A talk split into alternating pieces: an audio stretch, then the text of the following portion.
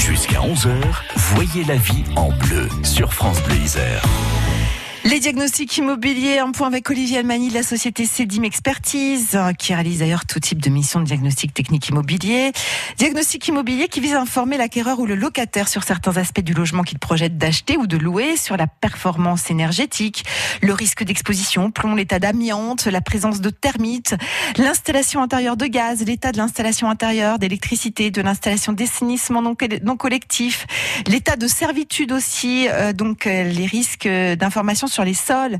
On va voir qu'il est possible de contester les diagnostics et c'est Olivier Doncalmani qui va nous expliquer tout cela. Écoutez. Déjà, on peut contester tous les diagnostics en général.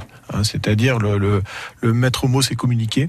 Euh, communiquer avec le diagnostiqueur pour dire, bah, écoutez, je suis pas bien d'accord sur euh, cette surface, euh, sur ce classement bilan énergétique. Voilà, là-dessus, on peut contester à tout moment. Mais effectivement, il y a un diagnostic pour lequel la contestation est tout à fait autorisée maintenant. C'est dans le cadre du diagnostic de performance énergétique.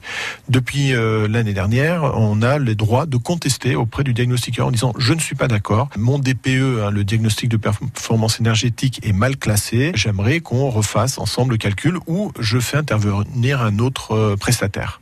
Alors, dans le cas où on conserve le même prestataire, comment ça se passe? Est-ce qu'il y a un coût supplémentaire? Alors, je dirais, ça c'est à chacun, à chaque diagnostiqueur de voir. Pour ma part, euh, non, ça fait partie de la prestation. J'estime que si je dois revenir sur place, c'est peut-être quelque part j'ai mal fait mon travail.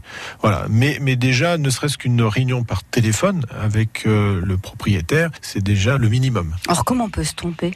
Ah ben on peut se tromper, euh, on peut se tromper sur euh, la chaudière, euh, la typologie de la chaudière, on peut sur l'année de construction, l'isolation, parce que ce sont des, sujets assez complexes. On pense que le bâtiment est isolé de telle manière, en fait c'était pas de cette manière-là, c'était d'une autre. Voilà, il y a, plein de moyens.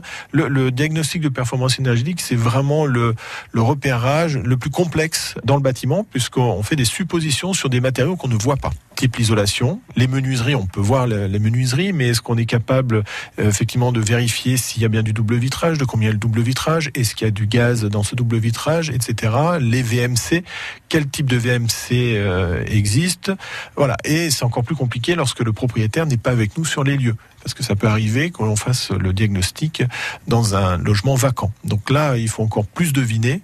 Et c'est vrai que c'est à ce moment-là que, euh, au, moment où on envoie le premier euh, DPE, le premier rapport, qui est une, une, discussion avec le propriétaire est euh, primordiale. Oui, donc en fait, euh, si je comprends bien, dans, dans le cas d'un diagnostic DPE, on est effectivement dans, dans la supposition. En, en, fait, on fait une estimation de consommation d'énergie. C'est-à-dire que nous, on va regarder quel est le type de matériau et euh, en fonction de ce type de matériau, on a des abats qui nous disent voilà, ce type de matériau a une, consommation de temps, donc la consommation de chauffage va être calculée de telle manière. Voilà.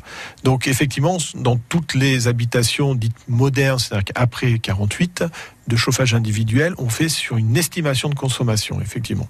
D'où l'importance, me semble-t-il, de, de, la présence du propriétaire euh, qui peut justement renseigner le diagnostiqueur pour nous, c'est primordial. C'est primordial, justement, parce que le propriétaire, lui, connaît sa maison, il connaît son bien, il sait de quand date la construction, le type de chauffage, quand est-ce que la chaudière a été changée, parce que c'est important, le chaude sanitaire, est-ce que les menuiseries ont été changées en quelle année, est-ce qu'il y a de l'étanchéité, etc., etc. Alors, vous évoquez l'exemple le, du, du, double vitrage avec y a-t-il ou non du gaz à l'intérieur Comment peut-on l'évaluer? Alors, il existe des, des, appareils sur lesquels on peut évaluer. Il existe ce qu'on appelle les petites réglettes pour euh, regarder l'épaisseur du vide d'air, puisque c'est le vide d'air qui fait l'isolant. Et pour vérifier s'il y a du gaz, on, a un, un, aide mémotechnique qui est relativement simple, c'est de mettre un briquet derrière la fenêtre. Et lorsqu'on voit que la flamme a une couleur différente, dans ces cas-là, ça indique qu'il y a du gaz à l'intérieur. Donc on peut contester tous les diagnostics en général. Olivier Almani insiste aux côtés de Michel Caron sur le diagnostic de performance énergétique. Donc en cas de désaccord, il est recommandé de rencontrer le propriétaire qui en principe connaît son logement, qui pourra renseigner sur la date de construction du logement, l'ancienneté de la chaudière, le type de chauffage et l'étanchéité.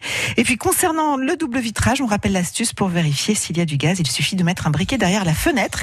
Et si la flamme a une couleur différente, ça confirme donc qu'il y a du gaz à l'intérieur du double vitrage. Une chronique à écouter sur francebleu.fr. Mais vous restez avec nous car on voit la vie en bleu et on va filer en cuisine d'ici quelques minutes. Laurent Champon, pâtissier à Vinay, à Voiron, nous accompagne ce matin. Il a amené plein de bonnes choses sur la table il va nous expliquer aujourd'hui comment faire une bonne génoise et aussi réussir toutes ces crèmes, les crèmes qui servent en pâtisserie à la maison. La vie en bleu à retrouver sur francebleu.fr.